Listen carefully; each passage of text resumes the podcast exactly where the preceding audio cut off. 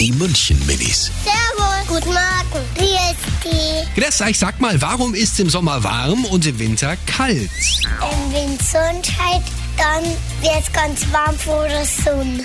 Weil die Erde sich dann manchmal dreht und dann ist es so, dass auf der anderen Seite es Sonnenschein und im Winter ist es kalt, weil es da halt schneit.